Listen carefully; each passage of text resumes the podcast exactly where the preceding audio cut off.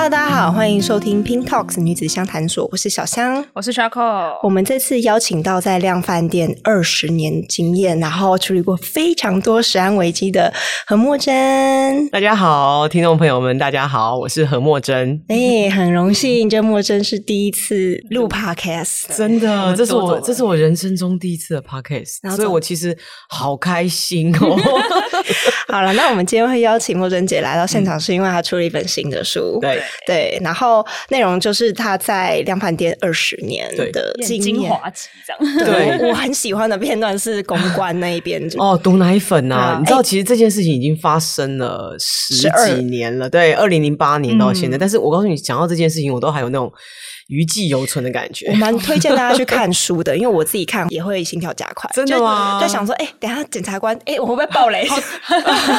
好 紧张，好紧张！真的，我真的是早上开记者会，然后下午检察官就来找我。这个这个过程是真的需要大家看一下。但是我其实，在我的公关职涯里面，我其实那个。二零零八年的毒奶粉事件是我第一次就是被大家认识。可能之前有些记者采访，他都不会知道你是哪一家卖场，他就会写大卖场公关何莫真。嗯、但是呢，毒奶粉那个黑心事件啊，他基本上所有的电视台出来都是写大润发公关何莫真，啊、就是所有人都知道。当就是以前大家都不知道，你知道你知道吗？但但但知道你何莫真，但没有人知道你在哪一家通路。就就从那天开始，所有人都知道哦，原来何莫真是大润发的公关啊。一般的新闻台，它不会把这个公司的名称，尤其是我们在做正向的时候，他们就是要避免这个广告嫌疑，所以它会让这个名公司的名称是用一个像大卖场这样的说法带过。像我们如果如果他来 New 新闻，他就不会讲说我来 New 新闻，他就会讲说我来某媒体，哦，类似像这样，不会讲出来。对，他就用一些其他的方法去做。嗯、那其实，在公关的职涯里面，我自己还蛮惊险的。其实刚好我必须要第一时间面对，是因为刚好在前一两个礼拜，我的主管刚离职。嗯，哦，了解。那等于我就被升官，好听一点是被升官啊，难听一点就是刚离职，然后就遇到了黑心事件，然后就变成我需要代表公司出来道歉。我记得我们记者会一开始是跟一级主管一起站在一起，然后鞠躬三秒钟到五秒钟才能站起来。那个经验到现在，其实我都还有那种余悸犹存的感觉。啊，真的很推荐大家去看一下书，那个体感其实差不多，就跟听 podcast 是一样，真的哦。嗯，那我们这边也想要问一下，就是莫真姐，你是一出社会就是做公关类的工作吗？还是？不是哎，其实我我我当初在就是要出社会的时候，我在念还在念书，我爸爸就常跟我说：“哎，莫真，你去考警察。”因为从我爸爸的角度，女生就找一个稳定的工作，然后一辈子还有退休金，这样非常好。公务员，公务员，而且其实呃那个时候。我刚好有一些长，这其他的长辈也真的就在警界，然后也是很厉害的官员，所以大家觉得说，哎，当警察真的是一个很不错的工作。那但是我我其实我那个当下，我我已经在广告公司打工了。嗯哦，所以所以，我其实我爸爸跟我很强烈的推荐的时候，对我来说，那个选择的权在我手上的时候，我后来还是选了广告公司，因为有趣嘛，对，而且非常的有创意哦，然后有很多很活泼的事情，然后你每天看到这些创意人员，你看到这些 art，你看到这些 copywriter，你就会看到很多不一样的工作性质的人，然后都很专业，嗯，然后他们都在帮我们现在在电视上看到的这些广告，在做很多的创意的发想啊，跟执行。那我那时候比较偏执行，所以我就觉得。哇，好好玩哦！每天到公司上班都好开心，嗯，都很新鲜的感觉。对、嗯、对，所以我其实，在进量贩店之前啦，我一直都在尝试各种不同的工作。总共做了哪几种工作？那你真的要好好的听吗？要可能要这个手指头算不完，就这么多。真的，我一开始在广告公司，广告之前其实我在加油站打工过，嗯、然后、哦、对，然后广告公司那时候那时候离开我，我去了面包店，嗯，我我我就当了面包店的店长。然后我还做过日本料理店的店长，认识就是日本厨师，反正很很很跳痛，对不对？对。然后我还做过日本进口代理商的这种业务人员。先讲这跳痛，这跳很远，超远，很很多原因是因为我其实我老实说，我进广告公司也是因缘巧合。因为有一次我就去做一个那种临时工，早上帮人家整箱那个，我记得是卫生棉吧，派样，就在那个大楼门口派样，或者那时候我们还没有捷运，就是在公车站附近派样。然后就有一个广告公司的老板，就我那时候老板，就拿他的名片，就跟我说：“哎，那妹妹。”你要不要来我们公司上班？然后我就去应征了，然后我就上了，然后我就开始在广告公司上班了。所以，我其实我的职业还很有趣，我一直都有很多贵人。就是我在当初要去面包店，或者我当初要去日本料理店，都有不同的主管，就是找我说：“哎，你要不要来？”包含我要进量饭店。也是我那个时候的主管告诉我说：“哎，你要不要来试试看？我当我们量贩店的这个课长哈？”那我其实也不知道他要我去哪一个课，我就跟他说：“嗯，不错，因为我一直认为通路是王。我认为我们今天呃制造商，像我在广告公司帮很多的厂商做很多的促销活动，或是办很多的这种商品的广告的发想。但是我后来发现，其实真正能够影响他卖的好或不好的是通路。嗯，通路如果能够给你很好的陈列的位置，能够给你很大的量感。”然后能够给你一个对的价格，那基本上你的销售就有一定的，就消费者要买它就很容易，就有这个销售的机会，你的业绩就会越来越好。那对于这个商品的后续才有更大的效应。所以广告只是一个部分，真正最厉害的是通路，因为那边有自带的人流嘛，嗯、就是大家有经过，所以就会曝光。其实通路最有应该讲最有价值的就是来客数。哦，就是他每天或者每周会有很多不同的家庭课程，然后可能不同时段会不同的上班族来购物，或是家庭主妇来购物。其实这些来客才是量贩店里面最有价值的。所以这是默真姐决定，就是后续的二十年就在量贩店持续。其其实我听他挑原因是因为我进量贩店的第一天，我就爱上量贩店。大概第一个礼拜，我每天走到卖场，看到哇，那个蔬菜啊、水果啊、肉品啊、水产啊，都是吃的，而且都是你每天要吃的。然后糖果、饼干，你知道，所以我那时候想说，我一定要把自己好好的玩一玩。嗯，就是我带着一种很大的好奇心，在量贩店里面挖宝的感觉。刚好我这个主管也是一个从总公司调过来的主管，他很希望在店里面可以有很多的新的创意跟新的气象，然后带给客人一些不一样的东西。我本来在蔬果课嘛，哈，蔬果课就每天在那个收货区收货啊。然后卖场补货啊，叫卖啊，那那个蔬果课做得很开心的时候，有一天他就跟我说：“哎，默真，那个肉品课课长离职了，你要不要去试试？” 然后，通常其实应该这样说，在尤其是零售业或量贩店，大家可能在同一个地方做习惯了，你就已经成为一个舒适圈了。叫你调别的部门，你会觉得好像是一种惩罚。嗯，但其实，在我那个当下，我刚好跟别人不一样，因为我就觉得好好玩哦，就觉得如果老板都愿意给你机会，你为什么不去试一试？很像公司内部转职诶，没错。常常我们在公司里面，你会发现，哎，老板他会来找你聊一聊，嗯，他会说，哎，你除了现在的工作之外，你有没有对哪一个工作有兴趣？其实，在我的后来在当主管之后，我很喜欢跟员工聊这个，聊什么？聊你现在的想法。你觉得你一年后你在这个公司你可以到什么程度？聊你三年后的梦想，五年的梦想。那当你对人生有一定的规划或梦想的时候，你的老板就成为一个 coach，他就是一个教练的概念，他可以帮助你去完成梦想。这个也是在中间主管很需要学习的，就是你要常常去想一想，或是去关心，在你带的这些员工里面，他们个人的生涯规划跟梦想是什么。你才能够一直带着他，然后让他为了我们大家共同的目标在努力，然后你也在协助他完成他人生的阶段性的目标。好像真的是，因为我现在的主管他就是，可能我一开始是做编辑工作嘛，后来他也是，就是哎，你想不想做那个？你想不想做那个？你喜欢做什么？那你要不要去试试看？然后你你知道吗？很多事情你还没有试，你根本不知道你到底喜不喜欢。嗯，当然也有可能试了是会会恨到底，也有也有这种事情。但是我觉得至少你试过，你知道你那个你不喜欢的地方在哪里。但是每一件事情，我觉得都要充满好奇心跟热情，然后去试试看。我觉得年轻人，尤其是三十岁以前，千万不要活在舒适圈里面。就是你回头看，我都在做重复的事情，其实是有点可惜。我真的觉得，在现在你需要很多元的能力，然后借由各种不同的部门或是职位的磨练，你可以学到更多东西。那个是我我觉得，不管在哪一个职业或者哪一个职场都适用。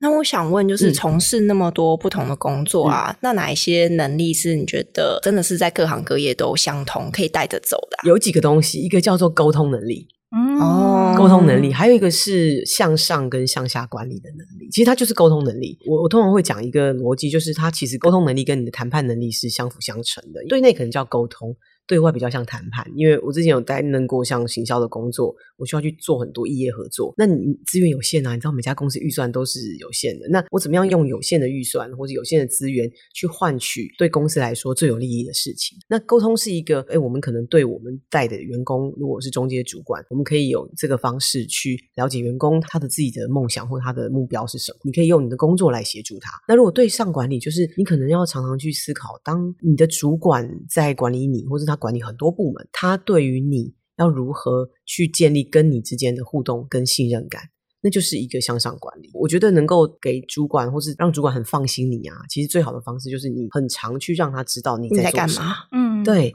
然后让他知道你在做什么，让他知道当你有什么样状况的时候，他可以适时的给你一些建议。然后或者是有时候对主管要有一点点的认真的去想一下，我有时候可以带着带着答案去问问题。嗯，带着答案去问问题的意思是，举个例，就是说，可能我今天遇到一个困难，是我要选择要拿铁还是要黑咖啡？你可以带着这个问题去问老板，老板，你觉得这件事情我要选拿铁还是黑咖啡？是但是，但是其实你知道要黑咖啡，嗯，哦，我以为是给那老板会问你，老。通常有有些老板对有些老板他他会马上就决定。嗯，那就是很明快的老板，但有些老板他会希望听你的意见，在这个就是沟通的过程。你其实知道要要要要黑咖啡，那为什么有机会老板问你的话，你可以趁这个机会把你的想法讲出来？因为黑咖啡它比较健康，它是无糖的，然后它基本上喝起来对人体的这个呃什么样比较好的之类的，你其实可以带着你的答案去问老板问题。嗯、那透过这种沟通的过程，老板会渐渐的理解今天跟你之间，你能够帮这个公司思考的角度是什么。然后你在做的事情是什么？哦、因为很多时候我们做很多细节，老板是不会知道的，他也没有兴趣知道，他也没有时间了解。但是透过这种点点滴滴的沟通，其实他可以建立到我们跟老板之间的信任感。就是他会对员工有一点印象，嗯、他会知道你大概是一个什么样的人，就是要刷存在感啦。哦、但是刷存在感 千万不要是出事了。哦、对对，就是做事才刷。对对，但是还有一点是，通常老板都很忙啊，事情很多啊，会议很多啊。我通常会希望是在老板还不知道这件事情的时候，我就先跟他报告。我就已经先写好了，然后可能在他要问你的前五分钟 报告出去。以我来说，我常会遇到一些公司内部比较严重的事情。那遇到严重的事情的时候，我第一时间一定想到我要跟老板报告。我要跟老板报告的时候，一定不是只有报告外面看到的媒体报道，我会去把公司内部的部分先做一个调查。嗯，先让公司内部的人可能发生这个问题的单位，他可以先了解为什么会发生这个问题。那我们有没有什么方法是可以来协助这个问题解决？所以等于在跟老板报告的时候，你其实已经带着答案，嗯，就已经做好功课，哦，已经做好部分的功课，嗯，可能没有办法完全，可能也许你必须要问法务，你必须要问其他部门，你需要问一些可以协助的单位。但是你在问的同时，你在跟老板报告的时候，你其实已经在等答案。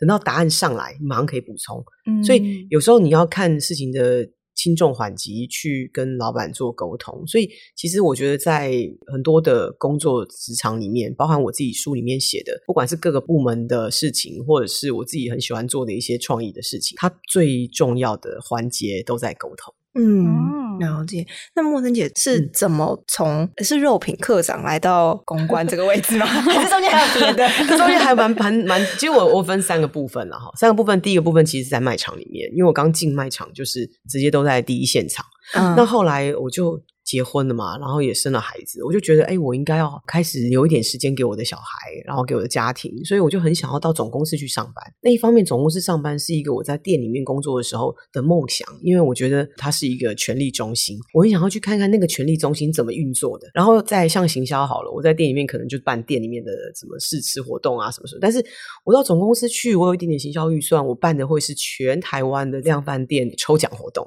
哦，我就会觉得我今天发想的这个活动，它会是全台湾同时在做，嗯，很有影响力的感觉。对，我就觉得哇，这些外车哦，成就感爆棚的感 觉，就是有自己生了一个孩子，然后到处都曝光的感觉。一样的，就是我后来到总公司，就真的有一个机会，我觉得老天有听到我的声音呢。我觉得要千万不要不要把你的梦想隐藏起来。如果你有梦想，我很支持每一个年轻人。尤其是大概在三十岁以前的年轻人，一定要让所有人知道。当别人听到你的梦想啊，你知道，像像我这种年纪的人，又自己有小孩，我就会很想要帮你完成，你知道吗？你要让全世界人都来帮你，然后你的梦想就会实现。推荐年轻人要刷存在感，刷存，一个是刷存在感，一个是你一定要大声的讲出你的梦想，然后一定要好好的想一想，你的人生这一辈子真的不长，你可以做一些什么样轰轰烈烈的事情？哎，轰轰烈烈的事情不是坏事啊，就是必须要是。对，就是在你人生里面，你觉得有一些很有价值的事情是什么？嗯、我觉得每个人都有哦，而且都不一样哦。嗯、那个才是在我们存在这个世界里面最有价值的事情。哦，那我后来就有机会到了总公司。呃，总公司其实我刚开始是行销，我就是我说的嘛，我做一个店的活动，我可以到全台湾各店都看得到。呃，我用半价的价格买到我们那时候二十家分店，每一家分店的门口呢都放一台汽车，成为那个档期的赠品。嗯，消费者只要在这个档期买五百块钱，他就可以有一张抽奖券。他有这张抽奖券，他就可以有机会把这个汽车抽回家。嗯，但是这台汽车我只用当初就是市价的半价买到它，我就是用什么你知道吗？我刚刚说我们卖场最有价值是什么？你们还记得吗？人人来客数，对、嗯、我就是用我的卖场的入口处当成是一个展售空间。然后让这个车商他可以派人在我的活动期间，在这边帮客人介绍有兴趣的车子，嗯、所以这个厂商就不是只有卖我量贩店这一次的做生意，就是赠品车，他还可以借由这个活动，让他的这个业务员跟我的客人做接触，嗯，然后等于是我用他在那个场地的这个租金去折抵。车子的价钱啊，曝光率大增的感觉。嗯、对，然后，然后我就在这个活动里面，我其实得到很大的成就感。嗯，我突然觉得，哇，我在这个公司里面，我有二十家分店的这个 base，然后我有一点点预算，但我可以做很多不一样的事情。光听那个举例就觉得超酷的，对啊。然后，因为我没有想到说有些东西是其实等于金钱啦。对，你可以去画。我们常常会三方都对，就是我们常常会局限在某一个框架里面。我觉得在我的职业一开始的这个广告公司，对我后面有很大的影响。因为我记得我在广告公司做最多的训练，就是我的主管常跟我说：“哎，你要跳脱你的框架啊，你要有创意啊，你要对很多事情要有很多的热情。”然后甚至我我的老板会跟我说：“何默真，如果你今天做的是这个矿泉水的行销活动，或是你就是广告公司，你接了这个，他是你的客户，你就要爱上这瓶矿泉水。”哦，你就要你就要能够找到这矿泉水一百个优点，嗯，然后随时告诉大家这个精神啊，就后来也适用在我对于每一件事情。我很喜欢一句话叫做“择你所爱，爱你所择”，就是你去选择的时候，你选的是你爱的，那你既然选了它，你就要好好的爱它。嗯，我觉得很多的工作也是这样，就是我我当我进入这个工作，我想要做这个工作之前，我可能对它有个想象，但进到这工作之后，你会发现。跟你想象常常会不一样，而且会有蛮大的不一样的。那在遇到不一样的时候，你该怎么办？你就是爱他，你先用爱一个人的角度去欣赏他，然后找出他的优点。嗯，先不要只看缺点，你一定要先把他的优点都看过了，你再开始去检视这些优点跟缺点之间，你是不是能够做一些平衡。嗯，就像我我来公我在公关的工作期间，我常常会遇到很多的呃叫坏新闻或是黑心事件。那我我我的想法就是，我要做很多的好新闻，我要用各种的行销方法、公关的方式，让更多好新闻在我的这个通路透过媒体出现。这些好新闻，它就可以去平衡掉那个坏新闻。是啦，一样的意思，就是说你今天遇到你的工作遇到困难，赶快脱离一下，然后想一想，你在这个工作里面，你当初进来的这个初衷是什么？那一定有什么吸引你的地方，它一定有很多的优点，是你因为这个缺点已经忘记或是已经看不到的东西，赶快再把那些优点抓回来，然后好好想一想，这些优点能不能够让你继续努力，或者是这些优点能不能转换你现在一直看到这个困难或者痛苦，能不能够做一些修正跟调整。然后还有一个事情是，只要你有梦想，或者只要你有想法，你要大声的说出来。嗯，真的相信我，因为我就曾经帮助过一个梦想斗士。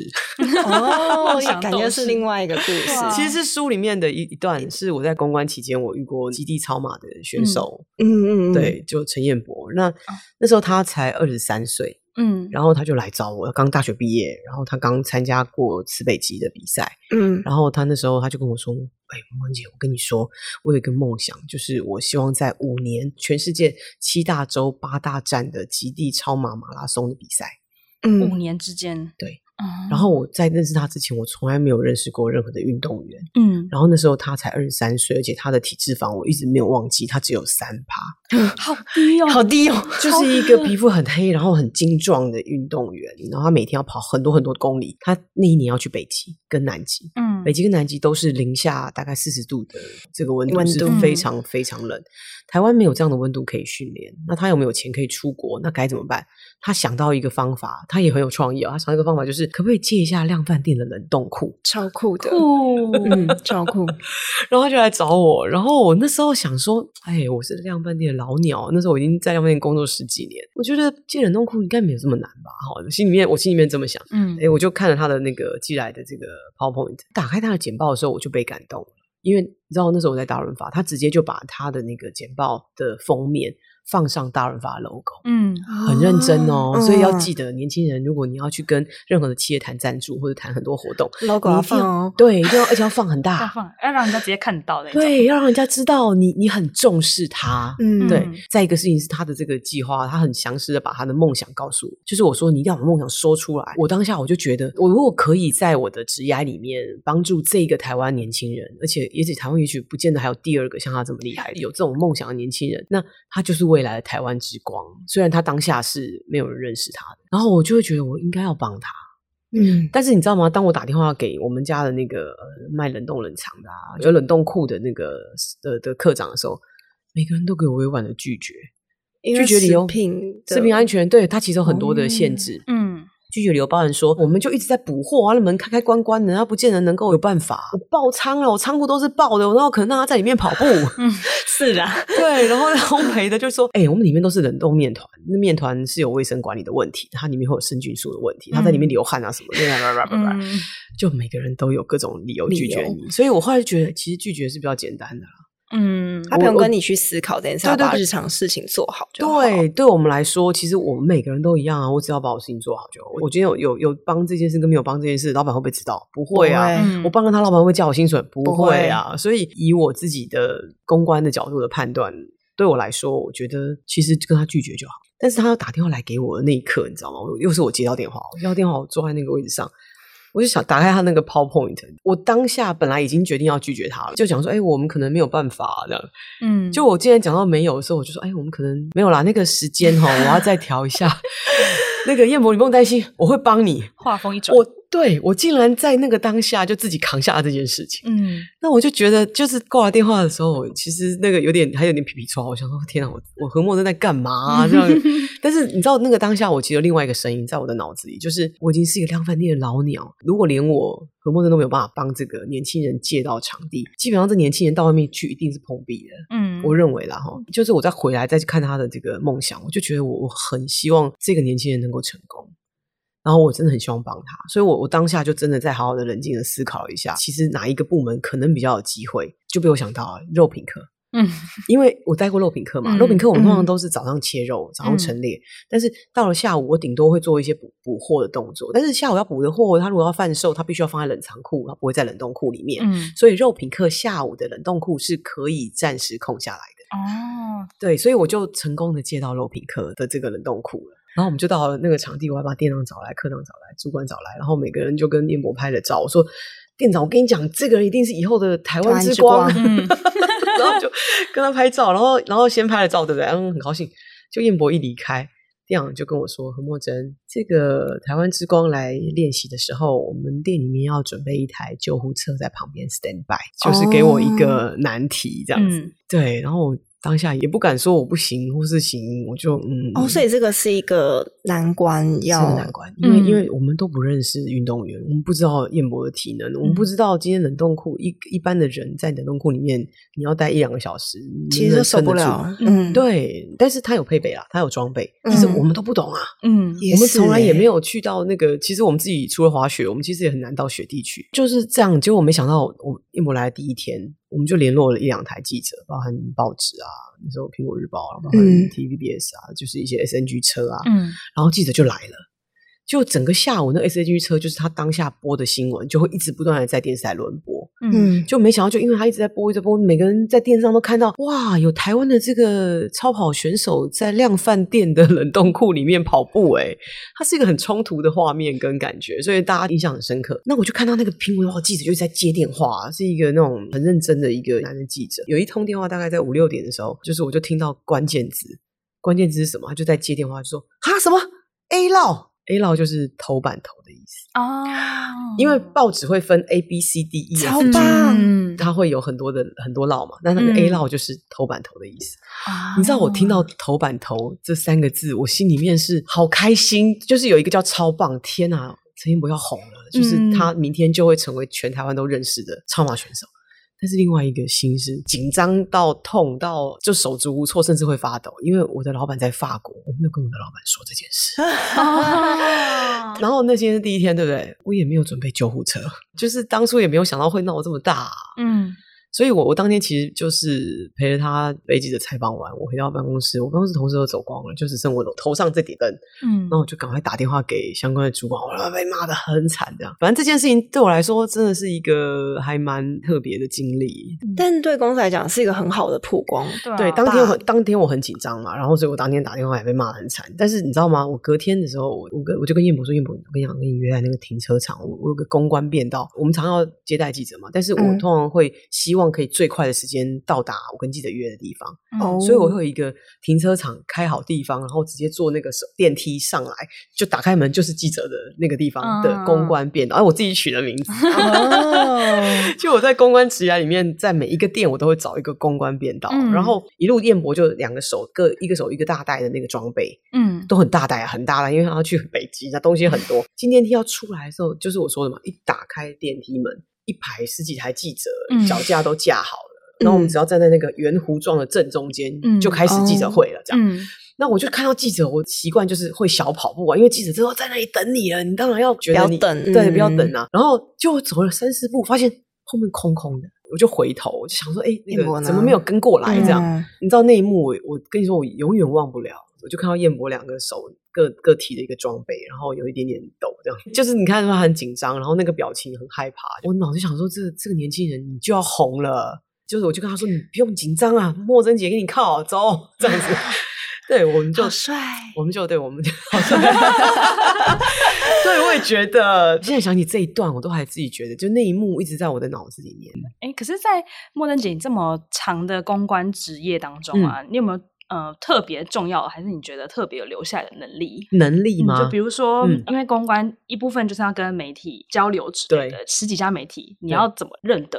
就是这个是 TVBS，那个是苹果。哦，对啊，当公关是不是记忆力要非常好，还是口条要很好才可以当公关啊？其实公关有一些基本条件，就是你对人要有温度跟热情。嗯，我觉得那个是我在选员工，我会一直很希望我的员工对人是有温度的。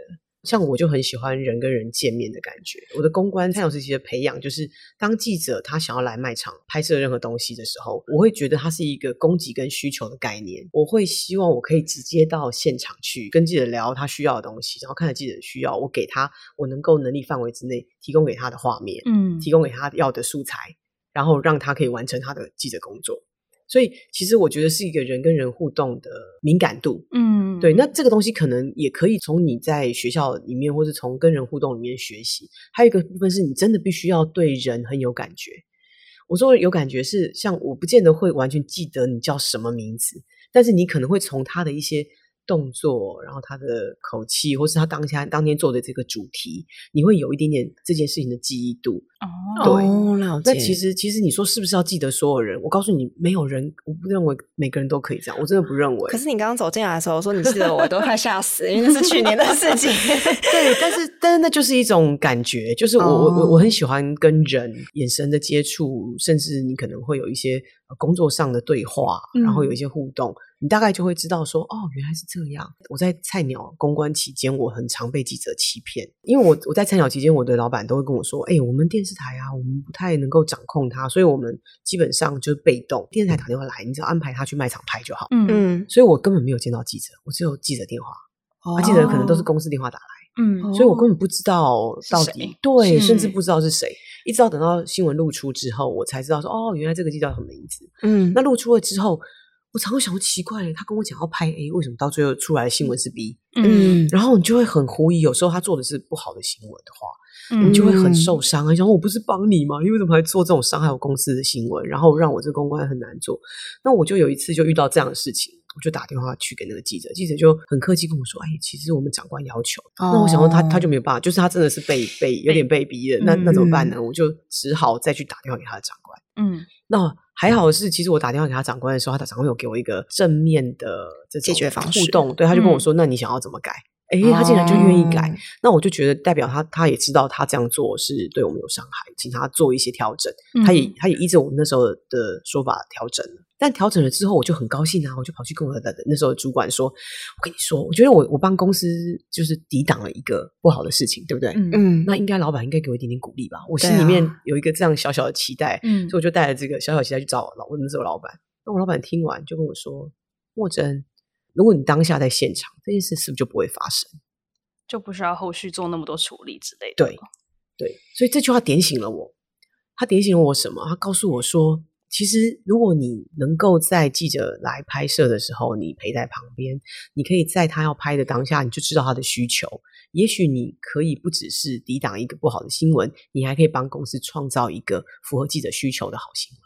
嗯哦，因为这个也有点呼应到我想问其中一题，就是现在网络时代这么发达，那、嗯、很多人的人脉啊，其实是虚拟的。对，那大家也会觉得很开心，就是说哦，这样我 Facebook 上五千好友，那样对，我很富足。但是其实就是默真应该是觉得还是要回到现实的，回到现实。其实有时候我我们在看别人的好啊，我们很容易陷入一种迷思，就是你看到别人五千个朋友，你会好羡慕。嗯，你会觉得他怎么那么厉害？我明明都同一个学校毕业的，为什么他可以这么多朋友？那样就是可能不会五个，至少五十个啦。我帮你加一下这样子。然后我跟你说，我觉得那是虚的。嗯，真实的是什么？真实的是你跟这个人有互动。嗯，你在提到一些重点的主题的时候，这个人可以给你回应。我觉得那才是真的。然后还有一件事情是，因为我曾经离开过不同的工作、不同的公司，像我那时候在大润发做了十年半啊。我离开的时候，每个人都会，就很多人会跟我说：“哎，何木真，你就代表大润发，你就是大润发。”嗯，对啊，大润发没有你该怎么办？因为你看我那黑心事件都被讲成这样了。